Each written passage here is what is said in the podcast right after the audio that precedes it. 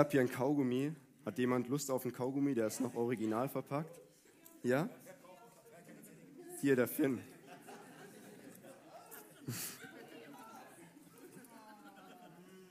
Du hast jetzt erwartet, dass ich dir den gebe, oder?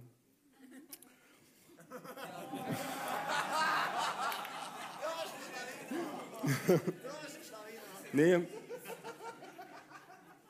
Er hatte die Erwartung, dass ich ihm einen Kaugummi schenke. Und dann habe ich ihn selber gegessen. Und ich habe die Enttäuschung in seinem Gesicht gesehen. Und heute geht es um Enttäuschung. Willst du den noch? Keine Sorge, hier ist was eigentlich. Heute geht es um Enttäuschung.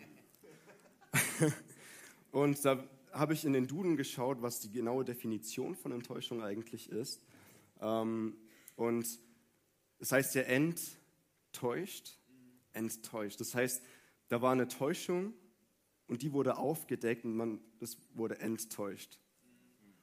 Und die genaue Definition von Enttäuschung ist die Nichterfüllung einer Hoffnung oder Erwartung, die jemanden unzufrieden oder ähnliches stimmt. Oder frustriert ist auch ein Synonym. Oder Desillusion ist ein Synonym von Enttäuschung. Oder Desillusionierung. Ich wusste nicht mal, dass es dieses Wort gibt. Ähm bei Illusion, da hatte ich so das Bild von, kennt ihr das, wenn Leute in, in Filmen durch, durch die Wüste wandern, tagelang und dann irgendwann nichts mehr zu trinken haben und die dann so durstig sind und ein bisschen durch sind im Kopf und dann mitten in der Wüste so eine Oase sehen, wo, wo so eine wunderschöne große Palme steht und so eine Quelle ist mit frischem Wasser und alles ist grün und belebt. Da würde man am liebsten Urlaub machen.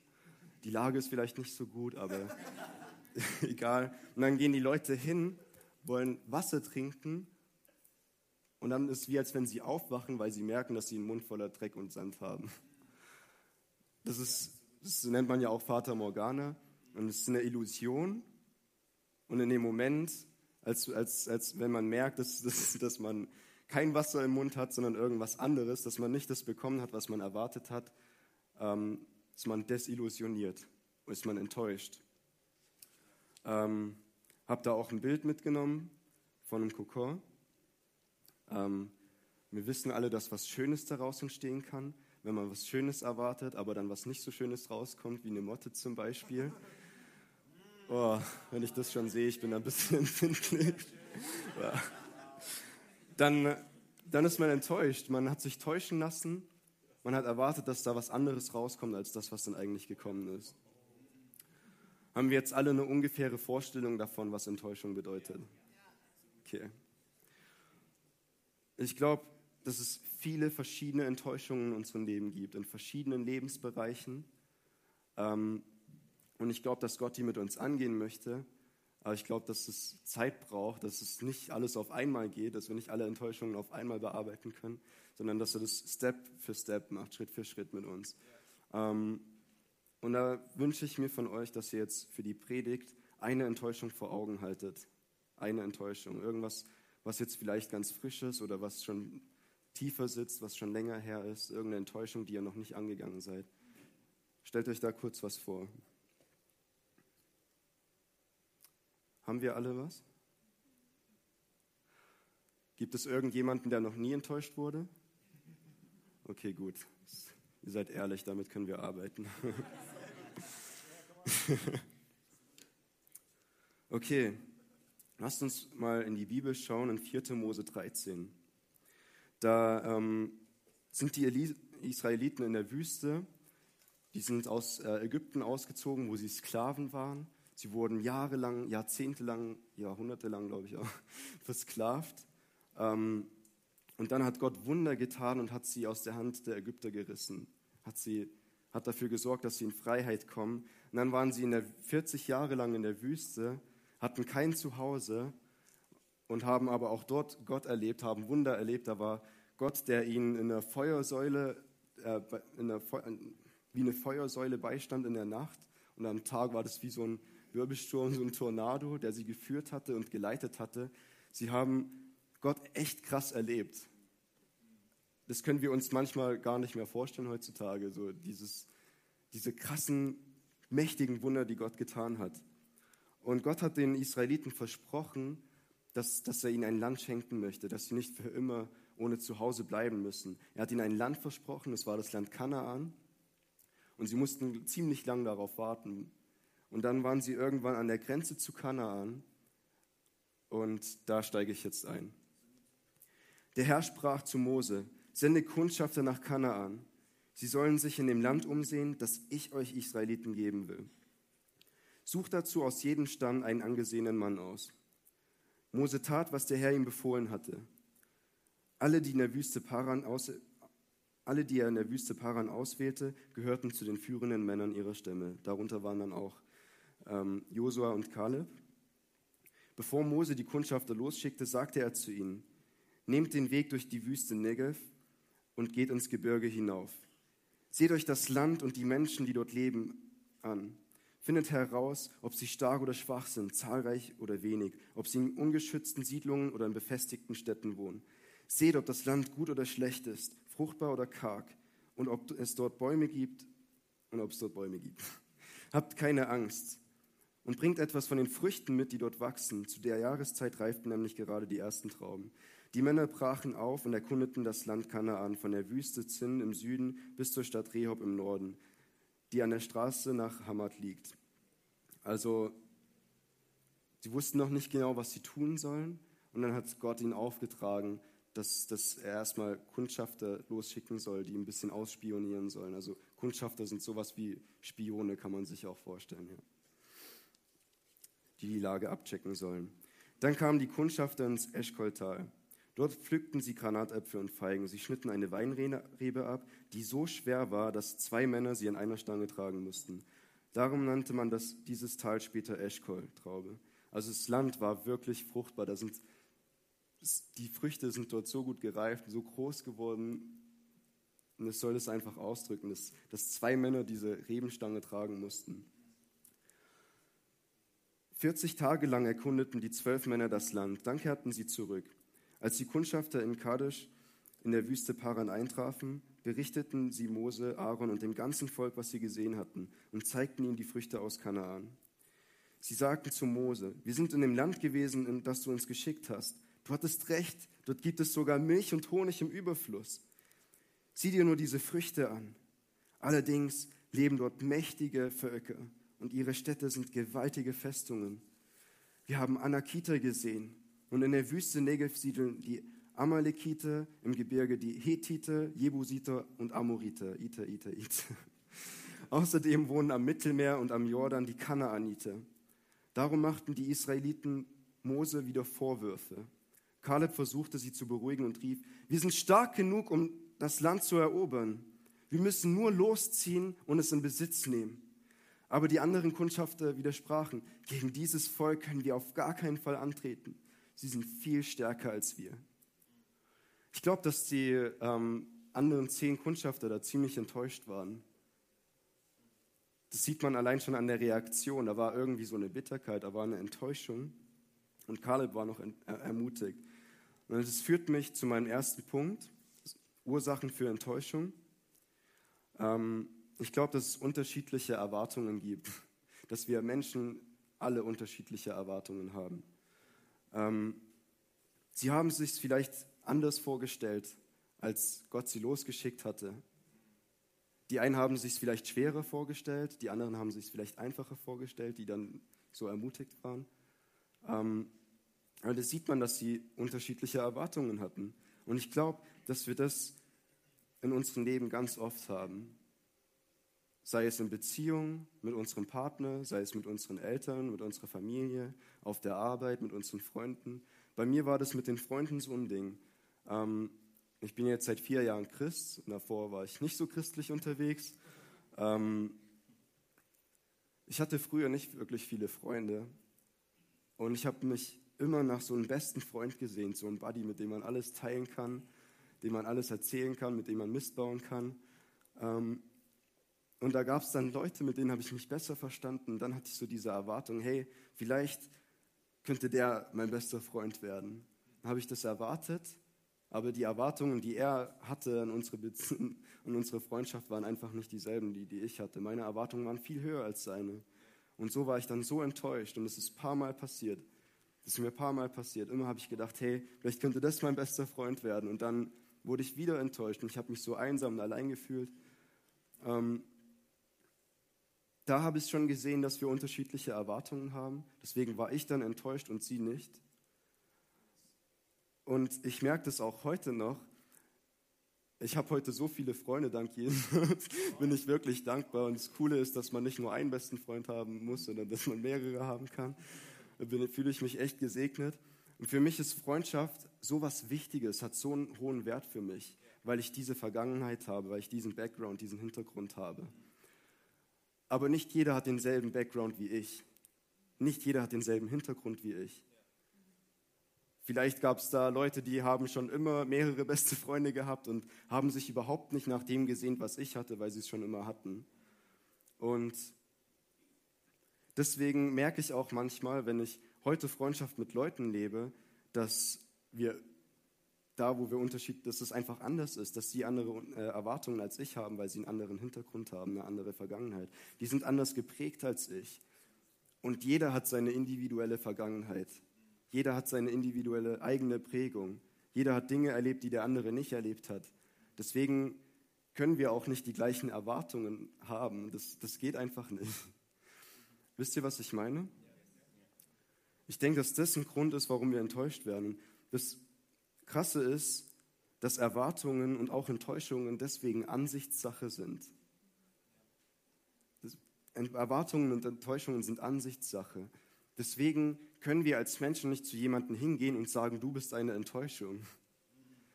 Das können wir nicht machen. Wir können sagen, hey, ich bin enttäuscht, aber wir können nicht jemanden festlegen und sagen, du bist eine Enttäuschung, weil für jemand anderes ist die Person keine Enttäuschung.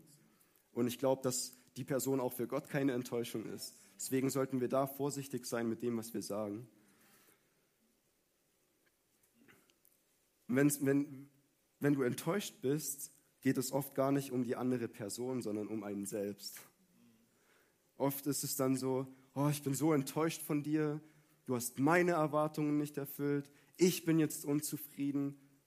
Da dreht sich irgendwo alles um einen selbst. Wir sollen, eigentlich sind wir dazu berufen, unseren Nächsten zu lieben und in, unseren Nächsten höher zu stellen als uns selbst. Ich denke, es ist okay, dass wir enttäuscht sind, aber wir sollten nicht die ganze Zeit den anderen dann belagern mit unseren Argumenten, hey, du hast das und das nicht gemacht, ich fühle mich schlecht, ich bin enttäuscht. Da nachtragend zu sein, ist einfach nicht so christlich, glaube ich. Ja. Deswegen ist es, ja, genau. Deswegen ist der Umgang mit unseren Enttäuschungen auch so was Wichtiges. Wir müssen lernen, mit unseren Enttäuschungen umzugehen. Gemeinschaften und Beziehungen anzufangen ist so was Einfaches, das kann jeder. Aber in Beziehungen zu bleiben, das können leider nur die wenigsten, weil sie es nicht gelernt haben, wie man Beziehungen lebt, weil, weil viele, für viele ist dann der Punkt, wo die äh, Beziehung aufhört, einfach Enttäuschung, dass man enttäuscht ist und dass man dann denkt, dass, dass man keine zweite Chance geben kann. Und ich glaube, das stimmt einfach nicht. Das ist auch ein Grund für Enttäuschung. Oft hypen wir anfangs, wenn wir Leute kennenlernen.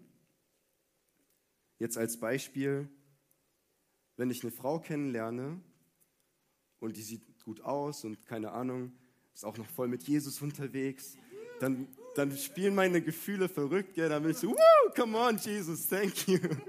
Dann, dann geht es bei mir echt drunter und drüber. Und meine Erwartungen an diese Frau werden so hoch gesteckt. Die werden so hoch gesteckt und das ist, es fühlt sich gut an, aber es kann auch gefährlich sein. Weil je höher die Erwartungen sind, desto geringer ist die Wahrscheinlichkeit, dass die Person dann meine Erwartungen erfüllen kann. Und je höher unsere Erwartungen sind, desto tiefer sitzt dann auch unsere Enttäuschung. Ich denke, es ist der Glaube, dass die Menschen gut sind, das ist was mega Gutes. Wir sollen ja auch gut übereinander denken, aber wir sollten dabei trotzdem realistisch bleiben und nicht leichtsinnig sein und uns nicht irgendwie in unsere Traumwelt verfangen, sondern ja, einfach auch offen dafür sein, wenn die Erwartungen nicht erfüllt werden. Die Israeliten haben das verheißene Land wahrscheinlich auch voll gehypt. Ich meine, die waren so lange unterwegs. Ich weiß nicht, wie lange ich das mitgemacht hätte, hätte wahrscheinlich schnell keinen Bock mehr gehabt. Und dann, ich, die müssen so eine Freude auf dieses Land gehabt haben.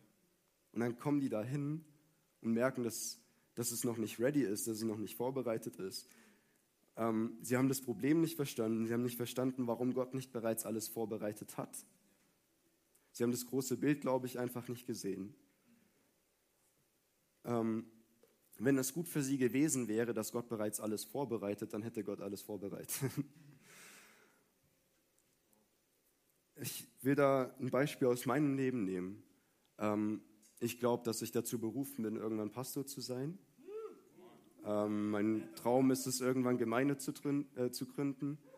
Ähm, und ich glaube auch, dass es Gottes Wille ist. Und es ist so passiert, dass ich, als ich Christ wurde, selber irgendwie diesen Wunsch in meinem Herzen hatte und ich das irgendwie so voll gespürt hatte, so hey, das, dafür brennt mein Herz, das will ich irgendwann machen und hatte selber auch so Impulse bekommen und andere Leute kamen zu mir, haben in mein Leben reingesprochen, haben prophezeit, haben Dinge gesagt, die sie gar nicht hätten wissen können. Und es war dann für mich irgendwie so die Bestätigung, so hey, ja Mann, ich werde Pastor. und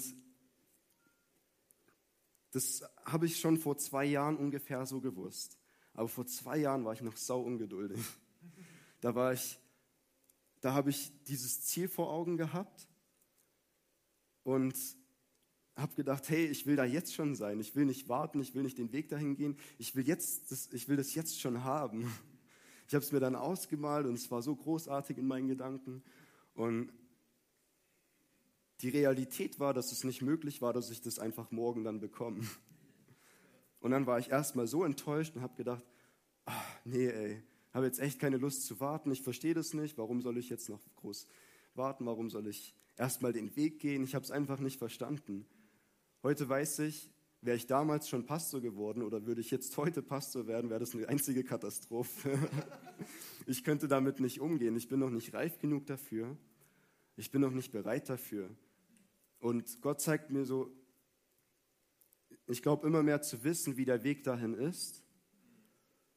Und ich glaube mittlerweile auch, dass der Weg dahin auch meine Vorbereitung ist, damit, wenn ich das dann empfange, auch wirklich genießen kann, gut damit umgehen kann.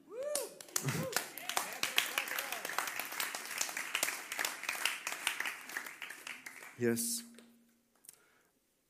Und das, ich glaube, dass das einfach auch eine Ursache ist, dass wir enttäuscht sind, dass wir manchmal einfach nicht warten können, dass wir ungeduldig sind, dass wir alles jetzt schon verstehen wollen, aber dass es manchmal einfach nicht geht. Ähm, und dann ist eine Ursache auch, dass wir bei anderen suchen, was wir nur bei Gott finden können. Oft sind wir enttäuscht, weil wir unsere Hoffnung und unsere Erwartungen für unser Leben auf unsere Mitmenschen setzen, aber die können sie nicht erfüllen. Das ist auch nicht Gottes Plan. Gottes Plan ist, dass wir ihm vertrauen, dass wir unseren Fokus auf ihn richten, dass wir unsere Hoffnung auf ihn setzen, dass wir von ihm das Gute erwarten. Und das, wenn wir von unseren Mitmenschen erwarten, wenn, wenn, wenn man eine Frau hat zum Beispiel und man erwartet von dieser Frau, dass sie einen glücklich macht, das funktioniert einfach nicht. Das funktioniert vielleicht für eine Zeit, aber die Person wird scheitern, weil wir alle nur Menschen sind, oder? Und deswegen ist es so wichtig, dass wir unsere Hoffnung wirklich auf Gott setzen, ähm, dass wir unsere Liebe nicht bei unseren Mitmenschen suchen, weil es einfach klar ist, dass wir dann enttäuscht werden. Dann müssen wir uns nicht fragen, hey Gott, warum ist das jetzt passiert? Warum hast du mich nicht beschützt? Bla bla bla. Das Problem ist, dass wir dann oft auch noch in so ein Selbstmitleid reinkommen. Aber Gott hat es uns von Anfang an gesagt, vertraut mir, setzt eure Erwartungen auf mich. Und es ist nie zu spät, es zu ändern. Das ist die gute Nachricht. Also, Ursachen für Enttäuschung sind unterschiedliche Erwartungen, sind, dass wir das große Bild oft nicht sehen und dass wir bei anderen suchen, was wir nur bei Gott finden können.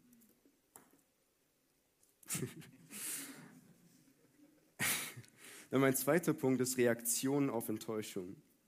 Im 4. Mose 14 lesen wir dann, die Israeliten schrien entsetzt auf und weinten die ganze Nacht. Alle schimpften auf Mose und Aaron. Wären wir doch in Ägypten oder hier in der Wüste gestorben, riefen sie. Warum bringt uns der Herr in solch ein Land?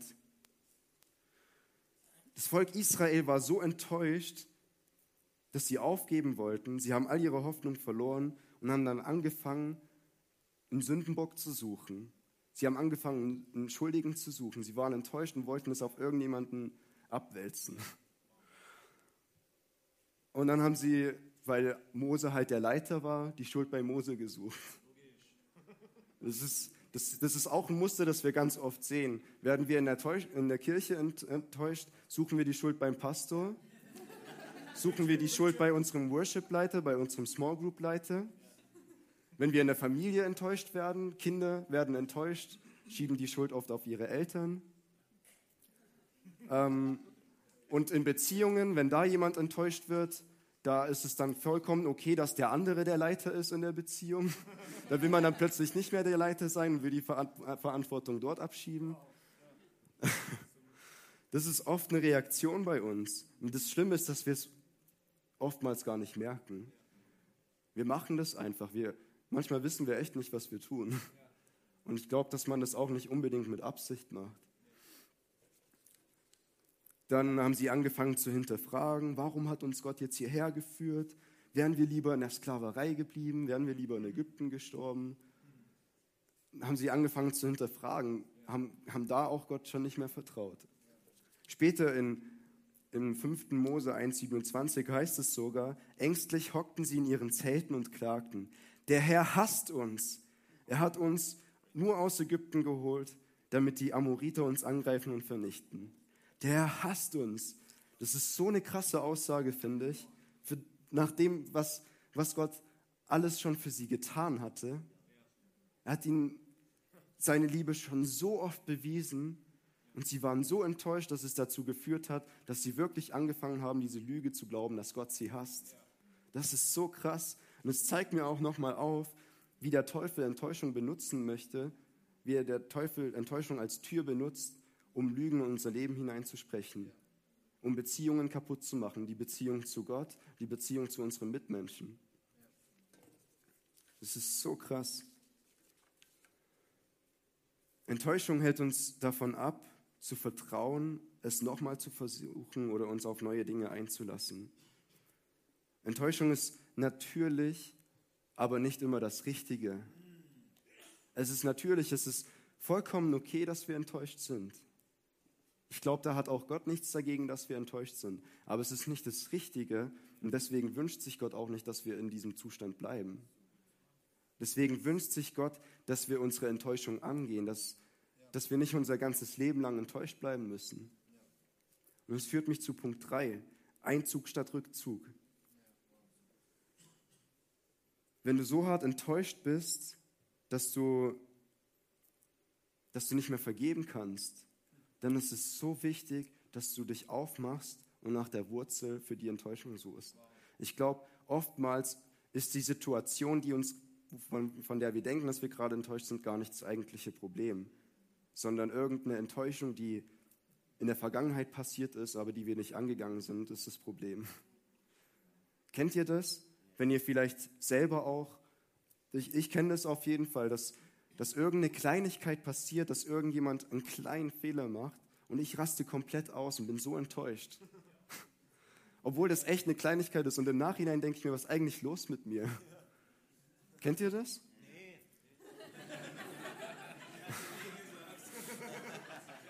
Also, David sollte nachher ins Gebetsteam gehen und uns allen die Hände auflegen. Ich, ich habe für mich selber festgestellt, dass oft dass die Person gar nichts dafür konnte und dass auch die Tat von der Person nicht der Grund ist, warum ich gerade so ausraste, warum diese Enttäuschung mich gerade so fertig macht, sondern dass es eigentlich eine Enttäuschung ist, die vielleicht schon vor Jahren passiert ist, aber die ich nie angegangen bin, wo ich nie nach der Wurzel gesucht habe, wo ich nie wenn, wenn man die Wurzel nicht kennt, kann man sie Gott auch nicht abgeben. So funktioniert es nicht. Wir müssen da anfangen zu beten und dann uns auch wirklich auf die Suche machen und Gott fragen, hey, wo ist denn eigentlich das Problem? Woran hat es gelegen? das, ist, das ist so wichtig, weil dann glaube ich, dass Gott auch reinkommt und dass er uns zu der Wurzel führt und dass er uns hilft, die mit, gemeinsam mit ihm herauszureißen. Er gibt uns dann auch das Werkzeug dafür, das wir brauchen und die Kraft. Also ich glaube, das Gebet, Gebet ist so gut, aber Gebet ist nicht alles. Ohne Gebet ist alles nichts. Ohne Gebet ist alles nichts. Und Gebet ist nicht alles, genau. Sorry. Ähm, und ich glaube, dass Gott aber nicht nur möchte, dass wir nur für uns beten. Gott hat uns Freunde geschenkt, Gott hat uns Familie geschenkt, Gott hat uns Small Groups geschenkt, Kleingruppen. Und das hat er getan, damit wir uns öffnen können, damit wir nicht alleine mit unseren Problemen sind, sondern dass wir unsere Enttäuschungen und unsere Lasten miteinander tragen können. Niemand von uns muss, muss die Dinge alleine angehen. Jeder von uns hat irgendjemanden, mit dem er sprechen kann, davon bin ich überzeugt. Und wenn du, heut, wenn du noch keinen hast, dann frag Gott und er wird dir jemanden geben und jemanden aufzeigen. Bringt es in eure Small Group, Dafür sind die auch da. Betet miteinander, sprecht darüber. Vielleicht kommt allein schon im Gespräch dann irgendwie die Wurzel auf. Weil wir sehen oft immer nur einen kleinen Teil und andere von außerhalb sehen oft mehr als wir selbst. Dann ist es auch manchmal gut, es anzugehen, indem wir in Liebe darüber sprechen. Wenn, wenn Alessio mich enttäuscht, oder wenn ich enttäuscht bin von Alessio, so ist auch noch besser, das zu formulieren, dass ich enttäuscht bin von Alessio, nicht, dass er mich enttäuscht hat. wenn ich enttäuscht bin von dir, dann ist es manchmal auch einfach gut, es anzusprechen, weil vielleicht war es nur ein Missverständnis.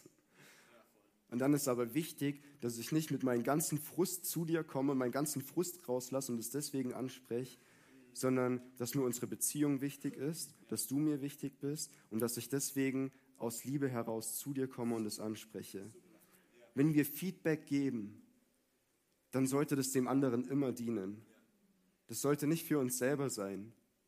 Es sollte immer den anderen dienen. So kann man das auch prüfen, ob es jetzt weise ist, dieses Feedback weiterzugeben oder nicht.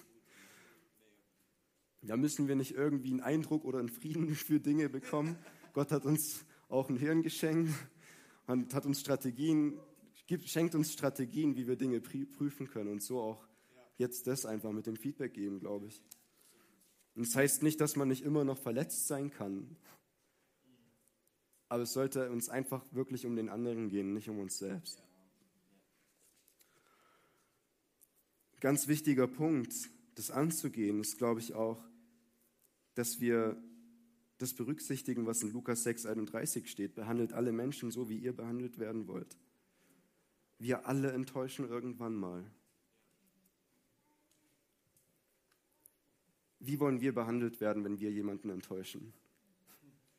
Möchte, möchten wir, dass man uns anpumpt? Möchte man, dass, dass man uns das ewig nachträgt? Wir wünschen uns doch eigentlich, dass man dann Rücksicht hat. Rücksicht, falls wir das falls es wirklich etwas Tieferes ist, dass man Geduld mit uns hat, dass man in Liebe mit uns umgeht, dass man uns immer noch respektvoll behandelt. Ich glaube, das können wir nur von anderen erwarten, wenn wir das selber auch leben. Es ist wichtig, dass wir anfangen, da den ersten Schritt zu machen. Dass, wenn alle anderen vielleicht noch nicht so leben, wenn alle anderen in deinem Umfeld noch nicht so leben, bei Enttäuschungen so rücksichtslos mit dir umgehen, dann will dich will Gott dich vielleicht als Licht benutzen, um dein Umfeld zu verändern. Dann bist du vielleicht der, der das reinbringt in die Kultur in deinem Umfeld. Deswegen sei nicht entmutigt, da den ersten Schritt zu machen und in Liebe zu handeln, wenn, es, wenn dein Umfeld komplett anders aussieht. Ich weiß, dass es Kraft hat und dass es was bewirken wird. Und das Wichtigste beim Einzug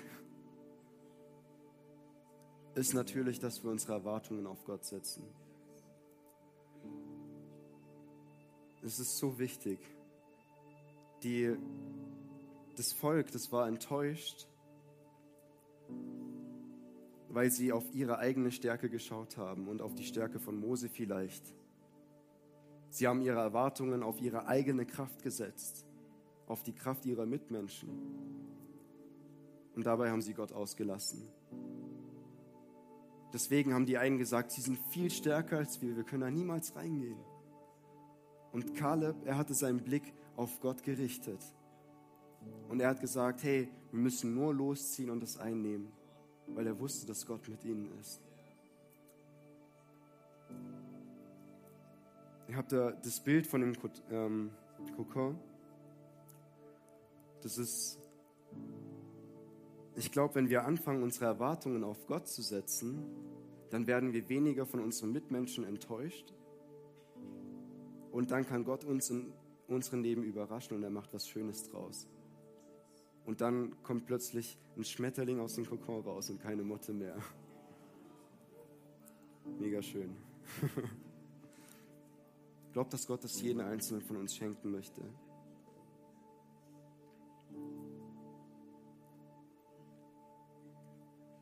Bei ihm finden wir alles, was wir brauchen. Und wenn wir unsere Erwartungen und Hoffnungen auf ihn setzen, dann wird Gott auch Menschen schicken, die uns unterstützen, die uns helfen, unseren Weg zu gehen. Aber wir dürfen niemals unsere Hoffnung von denen abhängig machen. Weil es sind, wie schon öfters gesagt, jetzt auch nur Menschen, sie werden scheitern. Sie werden uns nicht ans Ziel bringen, Gott wird das machen. Wir müssen wirklich anfangen, unsere Erwartungen auf Gott zu setzen. Und ich, ich weiß, dass es manchmal nicht einfach ist. Ich weiß, dass es manchmal nicht einfach ist, immer auf Gott zu hoffen. Es gab schon so viele Momente in meinem Leben, wo ich so verzweifelt war, in meinem Leben als Christ jetzt, jetzt noch nicht so lang, aber wo ich so verzweifelt war, ich wusste, dass Gott es richten wird. Aber ich konnte es noch nicht glauben. Ich konnte da Gott noch nicht ganz vertrauen. Und Gott war dann nicht enttäuscht von mir. Aber Gott guckt sich das dann an und schaut, wie können wir dich dahin bringen, dass du mir vertrauen kannst, damit du wirklich Freisetzung in deinem Leben erfahren kannst und weniger verletzt bist durch Enttäuschungen. Wir sollten uns nicht von Enttäuschungen blockieren lassen. Wenn wir enttäuscht wurden, können wir das nicht rückgängig machen. Aber wir können was Neues daraus machen. Wir können anfangen, Leuten, unseren Mitmenschen, die, die uns enttäuscht haben, wieder neu Vertrauen zu schenken. Oder wenn unser Partner uns enttäuscht hatte und es vielleicht kaputt gegangen ist, dann will Gott auch, dass du diese Enttäuschung nicht mit dir mitträgst, sondern er möchte dir neue Hoffnung schenken. Hoffnung, die auf ihn gegründet ist. Und er möchte, dass, dass du da dann nicht zumachst bei deinem, bei deinem nächsten Partner jetzt zum Beispiel, sondern dass du da auch wieder eine neue Chance gibst und neu dich öffnest. Wenn wir es mit ihm angehen, wenn wir lernen, gut mit Enttäuschungen umzugehen, dann dient es uns zum Besten. Dann wird aus der Enttäuschung ein Wachstum. Aber es ist von uns abhängig, ob es ein Wachstum wird oder ein Rückschritt. Das haben wir selber in der Hand. Wollen wir wachsen? Vertrauen wir Gott, dass er was, dass er, dass er uns wiederherstellen kann, dass er uns frei machen kann von den Enttäuschungen? Wenn wir Gott wirklich vertrauen, dann gehen wir es auch an mit ihm. Dann müssen wir diesen Schritt wagen. Und es ist nicht einfach, aber Gott steht hinter uns. Und wenn wir fallen sollten, fängt er uns wieder auf. Also, es braucht den Glaube und dann auch die Tat, anzugehen, wie wir bei Josua und Kaleb gesehen haben. Und wisst ihr, was passiert ist? Die beiden haben dann Israel eingenommen. Die beiden haben gewonnen. Die haben diese mächtigen Völker vernichtet. Das ist so krass. Nicht, weil sie so stark waren, sondern weil sie Gott vertraut haben, das gemacht haben, was er gesagt hat, zieht ein und losgegangen sind.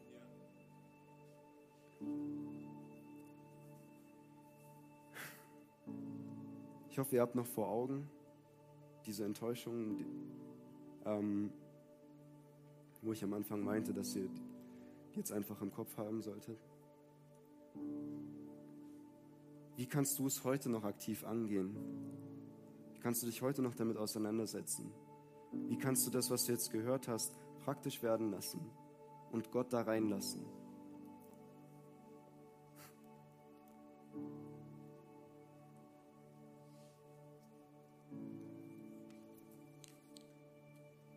Geh es an, damit es eine Frucht trägt in deinem Leben und dass du nicht nur hier sitzt und deine Zeit verschwendest. Der Prediger, ich sage jetzt nicht, dass ich gut bin, aber der Prediger kann noch so gut sein. Wenn man selber nichts mit, der, mit den Predigten macht, dann wird es keine Frucht tragen. Dann geht es hier rein, da wieder raus. Es ist verschwendete Zeit. Das ist nicht das, was Gott mit uns möchte. Er möchte es heute noch mit uns angehen. Wartet nicht zu lange damit, damit es nicht wieder in Vergessenheit gerät, sondern geht es heute an. Lasst uns aufstehen. Ich würde jetzt gerne noch mit uns beten. Als kurze Ermutigung. Ich war jahrelang so enttäuscht von meinem Dad, weil er nicht das gebracht hat, was ich erwartet hatte. Er hat Fehler gemacht, ich habe Fehler gemacht. Und die Beziehung war so kaputt. Ich habe schon fast Hass empfunden für ihn. Als ich Jesus kennengelernt habe, hat es angefangen. Das, da habe ich dann gelesen, du sollst deine Eltern ehren. Wow, okay, wie soll ich das jetzt machen? Es hat angefangen mit einer Entschuldigung. Vielleicht habe ich nicht alles falsch gemacht. Aber es das heißt nicht, dass ich nicht den ersten Schritt machen kann, um mich zu entschuldigen. Ich habe das gemacht und dann ist ein Prozess losgegangen. Und heute wüsste ich nicht, heute ist meine Beziehung zu meinem Dad besser als jemals zuvor und ich kann wirklich von Herzen sagen, dass ich ihn liebe. Dass so eine, so eine Freisetzung passiert, so eine Wiederherstellung in meinem Herzen, in seinem Herzen, in unserer Beziehung. Und ich glaube, dass Gott das auch heute schenken möchte. Papa, ich danke dir ich danke dir, dass du gut bist. Ich danke dir, dass es okay ist, enttäuscht zu sein. Aber dass es auch nicht dein Wille ist, dass wir dort sitzen bleiben, sondern dass du einen Weg für jeden Einzelnen von uns hast, um frei zu werden davon, um die Enttäuschung abzugeben. Ich danke dir, dass du uns Freunde und Familie geschenkt hast, die uns dabei unterstützen, die uns helfen, mit denen wir beten können, mit denen wir reden können. Danke, dass wir nicht alleine sind. so gut. Und danke, dass du aus, aus den Lasten, die wir vielleicht mit uns mittragen, dass du da was Gutes draus machen möchtest, dass du uns Frucht schenken willst. Und ich bete, ich danke dir, dass jetzt die Zeit ist für Heilung, die Zeit für Wiederherstellung, die Zeit tätig zu werden und Glaubensschritte zu gehen. Und ich danke dir, dass du uns das schenkst. Dass du uns aufzeigst, was wir jetzt tun können, Papa. Dass du uns das aufzeigst, dass du uns mutig machst. Dass, dass du unsere Kraft bist, dass du unsere Stärke bist. Und auch unsere Komfortzone zu verlassen. Danke, dass wir alles haben, was wir brauchen in dir, Papa. Ich bete, dass du uns hilfst, unsere Herzen auf dich auszurichten. Bitte, dass du uns hilfst, unsere Erwartungen auf dich zu setzen. Und ich danke dir, dass du uns neue Hoffnung schenkst. Danke, dass du uns segnest und dass die gesprochenen Worte Frucht tragen werden. In Jesu Namen. Amen.